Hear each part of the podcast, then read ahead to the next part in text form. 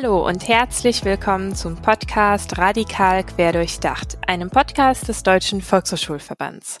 Mein Name ist Anne Deni und gemeinsam mit meiner Kollegin Adriane Schmeil gestalte ich diesen Podcast. Wir arbeiten beide im Projekt Prävention und gesellschaftlicher Zusammenhalt beim Deutschen Volkshochschulverband. Im Podcast behandeln wir unterschiedliche Themen aus dem Bereich der Präventionsarbeit. Die kürzlich veröffentlichten Folgen 23, 24 und 25 fokussieren das Thema Demokratiebildung. Wir haben hier Interviews mit Julia Oppermann, Politikwissenschaftlerin und wissenschaftliche Mitarbeiterin an der Leuphana Universität und Martin Schneider, Volkshochschulmitarbeiter und Kursleiter geführt. Nun zur heutigen Folge. Am 26. September ist Bundestagswahl. Alle wahlberechtigten Bürgerinnen haben die Möglichkeit, ihre Stimme für den 20. Deutschen Bundestag abzugeben.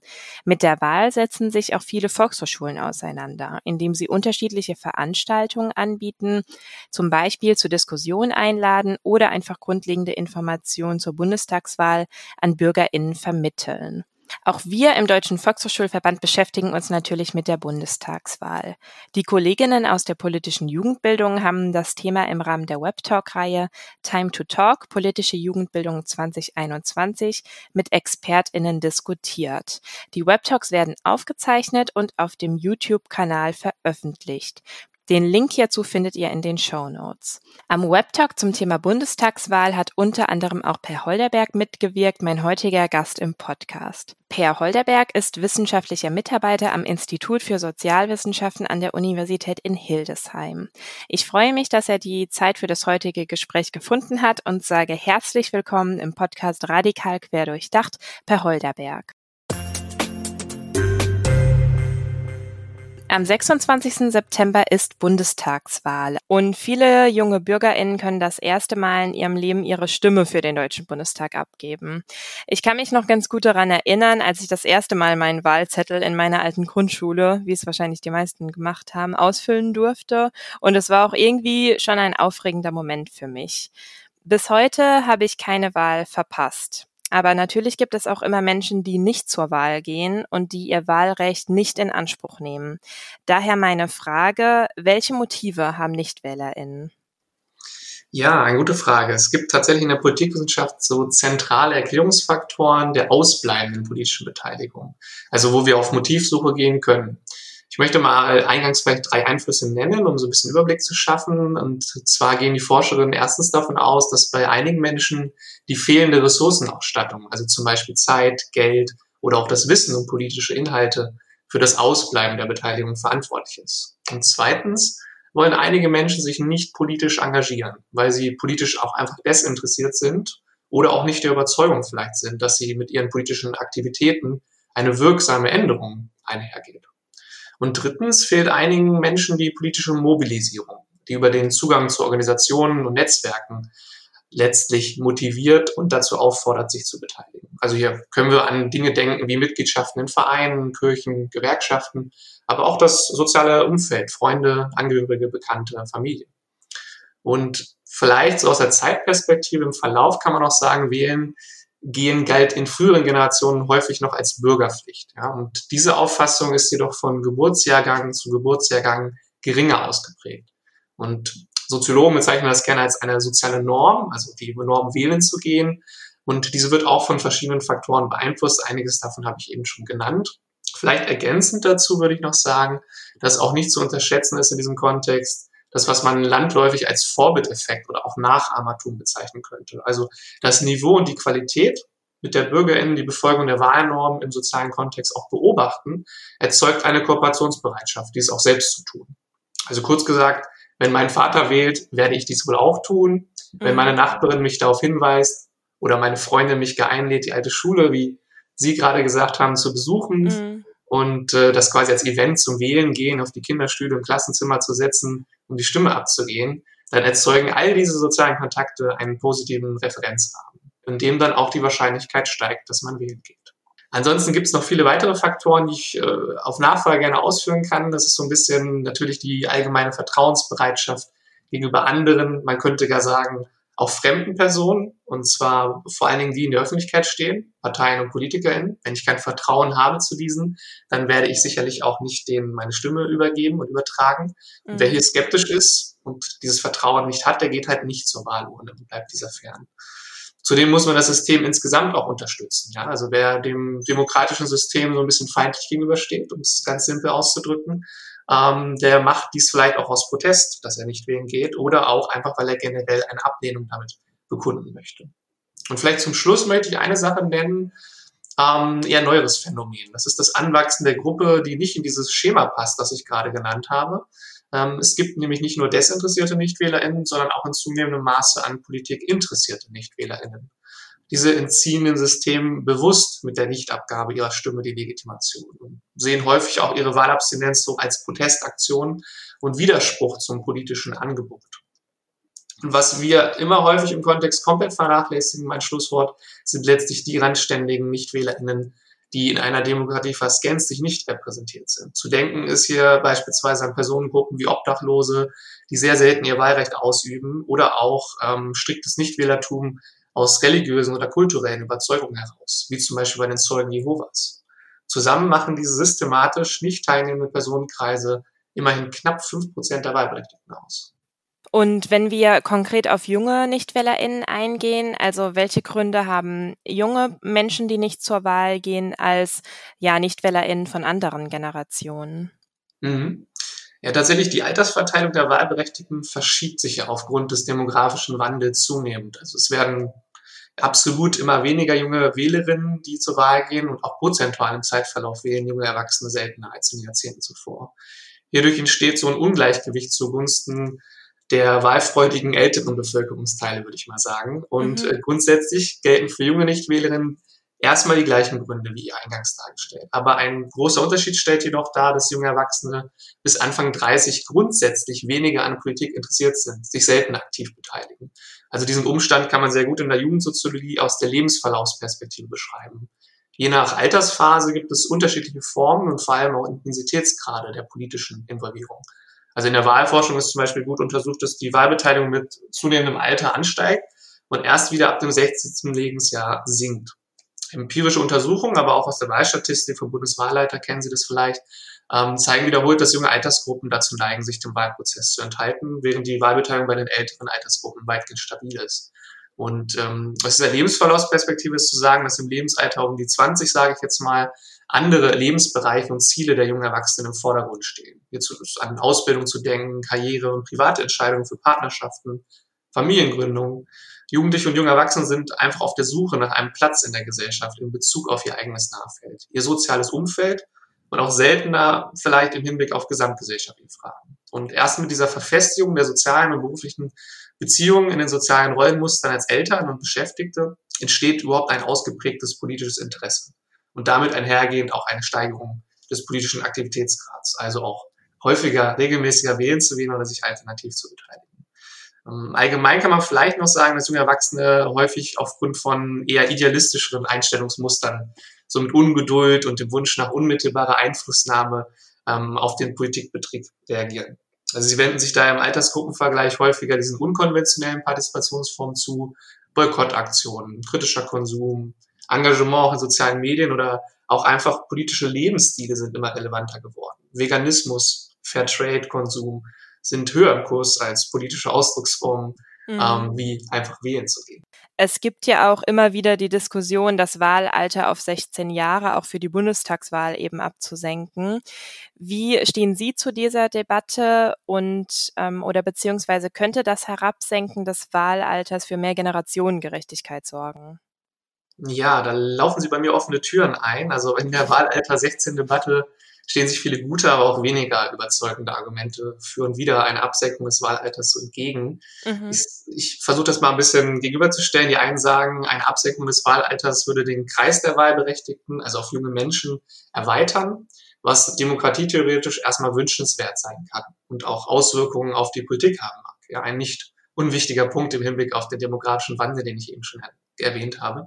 Gegnerinnen einer Herabsetzung des Wahlalters auf 16 Jahre hingegen bezweifeln, dass 16- und 17-Jährige schon reif genug sind, um sich überhaupt an Wahlen zu beteiligen. Also ein in diesem Kontext häufig vorgebrachtes Argument ist auch, dass das Wahlalter dem Alter der Volljährigkeit entsprechen sollte. Daran wird es geknüpft. Mhm. Ich persönlich, habe ich ja eingangs schon gesagt, äh, befürworte die Absenkung des Wahlalters auf 16 Jahre. Ähm, Im Laufe der letzten Jahrzehnte ist durch den, durch den Ausbau des Bildungssystems, aber auch durch den technologischen Wandel ein viel früherer kommunikativer Austausch von politischen Fragen und Inhalten im Jugendalter vorhanden. Meine Meinung. Im Schulen wird Mitbestimmung als mündige BürgerInnen viel früher auch einfach eingelebt, praktisch erlebt und die Rolle von Schüler und Klassensprecherinnen ist Alltag, genauso wie didaktisch auch in Form von Gruppenarbeits- und Präsentationsprozessen Bereich. Also politische Fragen stehen auf dem Lehrplan, egal in welchem Fach, so dass auch die Allgemeinbildung in Kombination mit der Möglichkeit des Internets schnell Informationen abzurufen sich echt beschleunigt hat. Und zudem, das muss man auch erwähnen, gibt es die Wahl ab 16 Jahren bereits bei Kommunalwahlen in über elf Bundesländern und auch auf Landtagsebene in vier, wenn ich mich nicht irre. Und einige Länder wie Österreich haben das Wahlalter auch schon bei Europawahlen bereits auf 16 Jahre abgesenkt. Also aus der soziologischen Warte betrachtet erachte ich es als einen folgerichtigen Schritt, den Kreis der Wahlberechtigten zu erweitern und auch insbesondere um eine frühe Ermächtigung der Jugendlichen als Teil einer demokratischen Gesellschaft zu ermöglichen. Das ist, glaube ich, für die politische Sozialisation äh, in dieser Lebensphase der Adoleszenz sehr wichtig. Vielleicht nochmal zur Frage zurück, weil Sie so ein bisschen dieses Buzzword Generationengerechtigkeit eben erwähnt mhm. haben, ja. das ja häufig fällt ja, was ist für welche Generation ungerecht und wie könnte sich dies ändern, ist vielleicht auch eine Frage dahinter steht. Also klar ist, habe ich schon gesagt und wiederhole ich mich wahrscheinlich heute, die jüngeren Wahlberechtigten gehen gemessen an ihren Geburtskohortenstärken seltener wählen gegenüber den älteren Jahrgängen. Babyboomer-Generation ist ja auch so ein Stichwort. Ja. Ähm, dies kann auch bei politischen Fragen natürlich zu Spannungen führen, bei denen Ältere ihre Interessen überproportional durchsetzen gegenüber den Jüngeren. Und ich bin allerdings ein bisschen mehr skeptisch und zurückhaltend, denn ich denke, die eigentlich relevanteren Konflikte in einer Gesellschaft sehe ich jedoch ähm, alle Altersgruppen betreffen, so dass ich dieses Phänomen der Generationengerechtigkeit nicht überzeichnen möchte. Das ist ein Narrativ. Also soziale Fragen sind altersunabhängig und stellen generationenübergreifend auch eine Herausforderung für die Gesellschaft dar. Also ob jetzt die Einbindung bei Bundestagswahlen von zwei Jahrgängen, die 16- und 17-Jährigen, automatisch hier eine Änderung nach sich zieht, sollte meines Erachtens nicht das wichtigste Argument sein für solche äh, Reformen. Eine soziale und emanzipatorische Politik, was vielleicht ein normatives Argument sein könnte, ist in meinen Augen auch immer eine generationengerechte Politik. Um es mal flapsig auszudrücken, Omas gegen rechts demonstrieren bei Fridays for Future altersunabhängig für die gleichen Ziele wie die SchülerInnen. Ja, ja. Ja, Sie haben vorhin schon auch andere Themen angesprochen. Da würde ich jetzt gerne noch ein bisschen konkreter eingehen. Also Stichwort Veganismus, äh, Fairtrade und so weiter. Ähm, also welche Themen sind es denn insgesamt, die äh, junge Erwachsene bewegen, wählen zu gehen oder sich auch generell politisch zu engagieren? Also es muss ja nicht immer nur das zur Wahl gehen sein. Und wie können vielleicht auch etablierte Parteien junge Menschen besser einbeziehen beziehungsweise für sich gewinnen? Wie wären da so Ihre Einschätzungen dazu? Mhm. Ja, wie eingangs angesprochen, ist auch bei der politischen Kommunikation auf die Lebensphase zu achten, in der sich junge WählerInnen befinden. Also ihre sozialen Rollen sind ja noch nicht so gefestigt, ihre Wege sind noch offen, das muss man bei der Ansprache sicherlich berücksichtigen. Werte und Normen sind häufig noch im Stadium, sich zu verfestigen, statt bereits auf lange Jahre hin zementiert zu sein, wie man das vielleicht häufig auch dann kennt. Ähm, also Unsicherheit im Nachfeld sind so Themenbereiche, ja, Ausbildung, Jobeinstieg, Beziehung zu Freunden, PartnerInnen und Familie aber auch in der langen Zukunft. Das darf man jetzt gar nicht so gegeneinander ausspielen. Also Umwelt und äh, Klimaschutz ist ein Riesenthema. Familie und soziale Sicherheit sicherlich auch. Das ist ein generationenübergreifendes Thema, wie ich gerade schon sagte, spielt mhm. eine große Rolle. Häufig sind natürlich Themen den jungen Erwachsenen wichtiger als anderen Gruppen. Das kann man schon sagen. Also es gibt sowas wie schnelles Internet. Ja, Digitalisierung ist so ein Stichwort auch. Ähm, hohe Mobilitätsansprüche auch. Also das ist sicherlich etwas, was auch äh, sehr ausgeprägt ist. Umwelt- und Gender- bzw. diversitätsgerechte Lebensweisen. Da ist immer so das Stichwort postmaterialistische Werte oder auf Selbstverwirklichung bezogene Verhaltensweisen ganz einfach. Ja, das ist etwas, was sehr stark im Kommen ist. Die Selbstthematisierung auch in sozialen Medien ist sehr, sehr ähm, wichtig und da kann man natürlich auch die Jugendlichen und ihr jungen Erwachsenen ansprechen. Und ja, um mal ein paar davon zu nennen, ähm, will das jetzt gar nicht näher ausführen, da kann man sicherlich noch eine Bandbreite finden. Mhm. Aber auch hier ein bisschen mein Span Standpunkt ist, äh, auch hier ist es ja nicht so, dass dies nur Themen sind, die den Jugendlichen oder Mitte 20-Jährigen enorm wichtig sind. Äh, junge Erwachsene sind nur ungeduldiger und weniger darin ja. geübt, das ähm, Bohren der dicken Bretter der Politik mitzumachen, wie man hier in Deutschland nach Max Weber so für langatmige und zähe Umsetzung politischer Projekte gerne zu sagen pflegt. Und ähm, sie erwarten Wahrnehmung, Veränderung und Verbesserung von politischen Problemstellungen mit einer höheren Effektivität vielleicht einfach als die älteren Bevölkerungsgruppen. Ähm, Kritiker würden dann sagen, sie sind ungeduldig. Ja, sie mhm. möchten nicht warten mit dem Klimaschutz, bis es nichts mehr zu schützen gibt. Das ist so ein Slogan, den man da nennen kann. Ja, sie akzeptieren nicht, warum alle schnelles Internet fordern, aber keiner äh, in der Politik den Breitbandausbau per Glasfaser oder 5G schnell vorantreibt. Also diese Themen sind den jungen Wählerinnen wichtig, so meine These. Ähm, aber die sind auch schon bereits in der politischen Sphäre vorhanden. Also es ist jetzt nicht, dass man die erst äh, generieren muss und als Adressat dann auch formulieren. Ähm, manchmal, so wie beim Umwelt- und Klimaschutz oder der gendergerechten Sprache, sind die ja auch ganz groß in den Wahlprogrammen drin. Hauptthemen und mit eigenen Kapitelüberschriften, wenn man dann auf die Suche geht in diesen mhm. Dokumenten. Aber deren ehrliche und zielgerechte Umsetzung ja, wird häufig von jungen Erwachsenen als Problem in der etablierten Politik wahrgenommen. Also virale Videos wie das von Rezo, die Zerstörung der CDU, was Sie sicherlich kennen oder viele ja. auch über die Tagesschau wahrgenommen haben, Part 1, 2 und wahrscheinlich kommt noch bald Part 3, gerade ist wieder eins rausgekommen, sind daher in Teilen nur ein Stellvertreterangriff gegen eine Partei, die da so als Slogan steht, sondern vielmehr eine Kampfansage an alle. So nach dem Motto, wir wissen genau, eure Taten passen nicht zu euren Wahlkampfreden. Ja, wir sind interessiert an allen Themen, aber bitte werft keine Nebelkerzen. Ja, also, sondern setzt die Ziele auch mit den nötigen Mitteln um. Und natürlich schließt das Gesagte, was ich gerade gemacht habe, jetzt nicht aus, dass so spezifische Themen wirklich von Parteien vorhanden sind für junge Erwachsene, die explizit auch wahlmotivierend wirken können, wo man auch nachschauen muss und die man auch kommunizieren muss, wenn diese gut kommuniziert werden. Ich habe hier mal zwei rausgesucht für heute. Tatsächlich ähm, zum Beispiel im aktuellen Wahlkampf fordert die FDP, dass E-Sport als Sportart anerkannt und vom Bund gefördert werden sollte. Ja, es ist ein extrem jugendspezifisches Thema. Viele Ältere wissen, glaube ich, gar nicht, was E-Sports sind oder ist als Sportart. Mhm.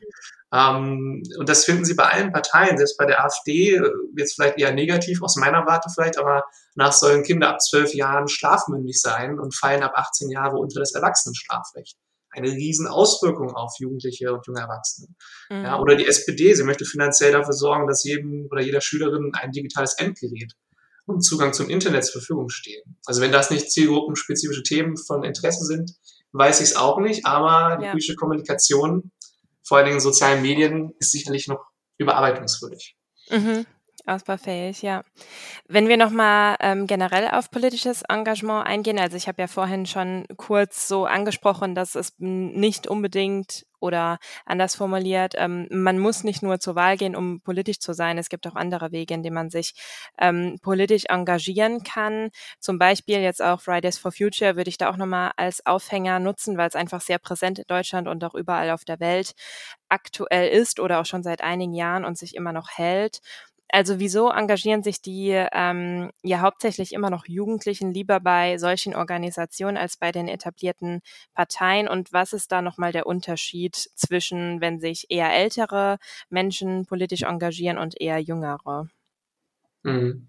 Ja, also Parteien sind allgemein, sagt man das häufig für junge Erwachsene, nicht so attraktiv. Also es gilt das Vorteil, dass hier politische Einflussnahme schwerer zu verwirklichen ist. Also dass diese Organisationen sehr starr sind und langatmig, äh, teilweise auch überaltert, was dann auch bei der Themensetzung, wenn man frisch in einem Ortsverband anfängt, sicherlich kompliziert sein kann. Und das ist natürlich auch wenig von so einem Event-Charakter, wie das, was über politischen Protest von Fridays for Future oder auch Extinction Rebellion derzeit auf den Straßen zu sehen ist, transportiert wird.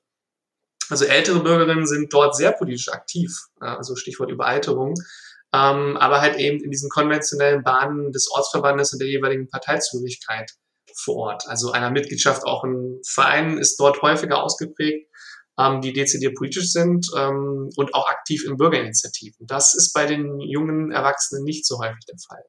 Also diese Ausdrucksformen sind weniger schnelllebig, könnte man sagen, und äh, anders gebunden, sondern eher von einer kontinuierlichen Einflussnahme geprägt. Und das ist einfach in dieser Lebensphase noch nicht die Herangehensweise, um Politik zu betreiben aus Sicht von Jugendlichen und jungen Erwachsenen. Ähm, was junge und ältere Partizipierende jedoch wieder irgendwie gemeinsam haben, also ebenfalls Fridays for Future und die Parteien, und es sollte auch nicht nur eine Fußnote in, in diesen vermeintlichen Gegenüberstellungen, die man dann zwischen Älteren und Jüngeren betreibt, ähm, mhm. sein sollte. Also es beteiligen sich stets die Personen mit hohem Einkommen oder mit einem ja. hohen Sozialkapital und hohem politischem Interesse am politischen Prozess. Das ist sowohl auf der Straße der Fall, als auch an der Wahlurne. Das ist äh, ein klarer Befund aus der Partizipationsforschung in der politischen Soziologie. Und zu wenig wird meines Erachtens medial von den Themen gesprochen, welche Personen ohne oder mit einem Hauptschulabschluss politisch umtreiben zum Beispiel. Ja, das sind Themen, die doch sehr selten im Diskurs stattfinden. Oder warum gibt es Stadtteile, in denen nur halb so oft pro Kopf gewählt wird, wie im Viertel zehn Kilometer im Süden in der gleichen Stadt? Also dass mhm. dort dann auch Stimmenverhältnisse eine ganz andere Wertigkeit besitzen und die politische Gleichheit gefährdet ist. Ja. Und dort ist natürlich auch Fridays for Future relativ ähm, ein Spiegelbild unserer Gesellschaft, würde ich sagen. Ähm, ja, danke für diese Ausführungen. Ich würde jetzt gegen Ende der Podcast-Folge noch auf den Bereich der primären Präventionsarbeit, Präventionsarbeit vielleicht allgemein kurz eingehen, da unser Projekt sich ja auch in diesem Handlungsfeld bewegt. Daher noch eine Frage, wie kann Prävention politische Partizipation fördern? Ja, also eine politische Jugendbildung sollte an der Lebensrealität der jungen Erwachsenen andocken. Das hatte ich bereits eingangs ja thematisiert. Ähm, wenn Jugendliche bereits früh bemerken, durch Politikunterricht oder sei es auch in Stadtteil, Quartiersarbeit, Workshops, in Jugendtreffs oder auch über viel geklickte Videos auf TikTok, von denen es eine Menge gibt, die sehr politisch sind, ähm, auch von explizit politischen Influencern, was eigentlich Politik und Politikerinnen mit den Entscheidungen bewirken für ihr tägliches Leben. Also die politische Wirksamkeit dann auch zu thematisieren, dann steigert dies das Interesse auch häufig sehr stark. Also sie fangen an, sich für Themen zu interessieren, lesen sich auch selbstständig ein, diskutieren ihre Meinung im Freundeskreis. Und das ist dann auch ein Multiplikatoreffekt, der sicherlich politische Partizipation fördert, wie ich eingangs aus der theoretischen Perspektive auch aufgezeigt habe mit den sozialen Netzwerken. Und dies ist quasi so eine Keimzelle der Politisierung, die dann politische Orientierung und auch Einstellung ausbildet, in welche Richtung am Ende auch immer. Also Bildungspolitik ist hier so das häufig das erste Feld, in dem es SchülerInnen bewusst wird und sie das erste Mal noch aktiv politisch sich engagieren, außerhalb der für die politische Sozialisation so wichtigen Wirkstätten der Familie oder auch von Sport- und Kulturvereinen. Also wenn Jugendliche Musik machen, sei es Hip-Hop oder wenn sie tanzen gehen in einem Verein oder nur in ihrem Lieblingsclub, dann sind es all diese Institutionen derzeit in der Corona-Pandemie sichtbarer denn je. Die sind alle eingebettet in politische Entscheidungen. Ja, woher kommt das Geld für das Stadtteilfest? Auf dem eine Jugendliche das erste Mal vielleicht mit der Band auftritt oder dann ein anderer Jugendlicher als Gast mit Freunden so viel Spaß hatte. Ja, wie gestaltet sich so die Sozialpolitik im, im Stadtteil und wer hat wann aus welchen Gründen überhaupt entschieden, in bestimmte Stadtteile nicht mehr reinzukommen, wenn die Feinstaubplakette nicht am Auto ist. Ja, Stichwort, alle machen Führerschein, wissen das, äh, aber mhm. am Ende des Tages auch die politischen Prozesse dahinter nochmal zu reflektieren. Kann auch in der Fahrschule passieren.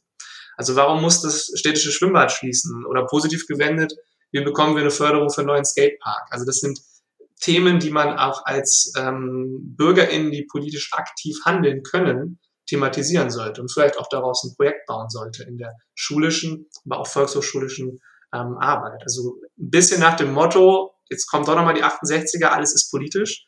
Und äh, hier sollte in der Bildungsarbeit natürlich kreativ angesetzt werden an diesem Slogan. Vielen Dank an Per Holderberg für das heutige Interview. Alle Links zur Folge findet ihr wie immer in den Show Notes und wenn ihr Rückmeldungen, Fragen oder Anregungen zum Podcast habt, schickt uns einfach eine Mail an pgz.dvv-vhs.de. Falls ihr als Volkshochschulmitarbeitende, Kursleitende oder allgemein in der Kinder- und Jugendarbeit tätig seid kann ich euch die eingangs bereits angesprochene Webtalk-Reihe Time to Talk Politische Jugendbildung 2021 empfehlen. Der nächste Webtalk findet zum Thema Generation Klimawandel am 30. September statt. Alle Infos zur Webtalk-Reihe findet ihr ebenfalls in den Show Notes. Bei uns im Podcast geht es in den nächsten Folgen um das Thema Gender. Wir freuen uns, wenn ihr auch hier wieder einschaltet. Für heute bedanke ich mich für euer Interesse. Ich wünsche euch noch eine gute Woche und sage bis zum nächsten Mal bei Radikal Quer durchdacht.